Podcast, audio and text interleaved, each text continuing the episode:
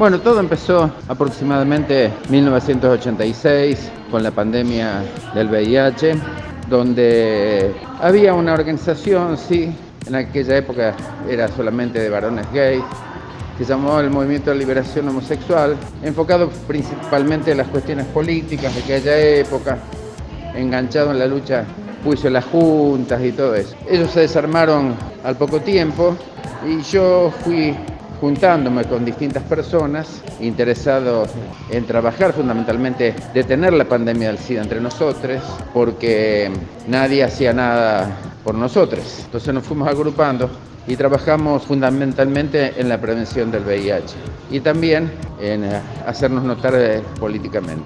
Distintas organizaciones que se fundieron, se autofundieron implosionando. Una fue Voluntarios contra el SIDA, y otra que no me acuerdo el nombre en este momento.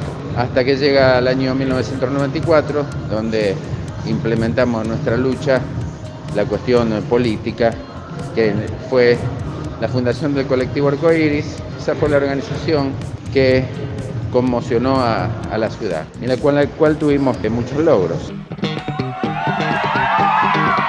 Yo aprendí mucho esto. Yo venía con un concepto de las cosas hiperorganizadas, porque así soy yo, eh, meticulosa, y me estrellé contra un muro, porque no era así. Era tratar de juntar eh, gente eh, más joven que yo, que no tenía mi concepto esto es importantísimo. Yo no sabía nada de organizar nada. Yo no tuve ni, militancia política, si bien tengo mi ideología, pero eh, ninguna militancia política en nada. Sí tenía un concepto orga, organizacional muy importante. ¿Y por qué no tenía práctica política? Porque yo trabajé 40 años en el ejército. Mucho ejército, eh, pero trabajaba de empleado en la obra civil, pero estaba influenciado por el concepto militar de la organización y aparte había sido soldado con aquella época, soldado conscripto.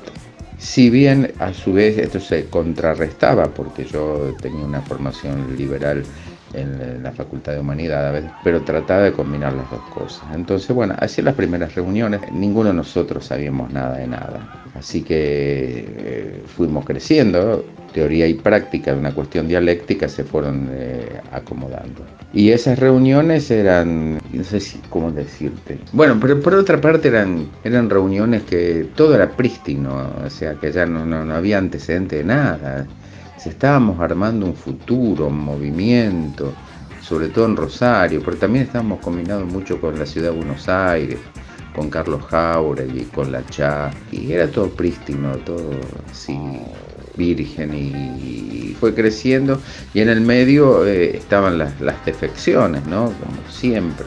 Nosotros el colectivo LGTBI ahora le agregaron el más, qué es eso, qué es eso. Muchos de, de nosotros eh, cargamos con nuestra propia con muchas cargas, no solamente la homo-lesbo-transfobia, sino con la carga de, la sociedad, de, la historia individual de cada uno, aquel que no tenía trabajo.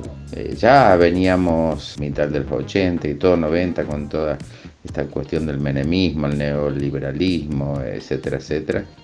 Y los jóvenes, pero encontraban un, encontraron un lugar, ¿no? Bueno, las reuniones eran, eh, eran así, no sé cómo describírtela, como eh, bastante mm, libre, ¿no? Porque si algo que no, eh, no, no, va conmigo es la cuestión del caudillismo y a pesar de lo que te dije antes, de la cuestión militar, pero, pero el caudillismo no. Había un coronel que me dijo algo muy sabio, el tipo, y lo aprendí también.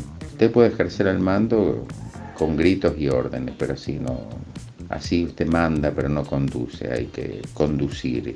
Y la conducción requiere paciencia, charla, etcétera, etcétera. Y uno, fundamentalmente, dar el ejemplo.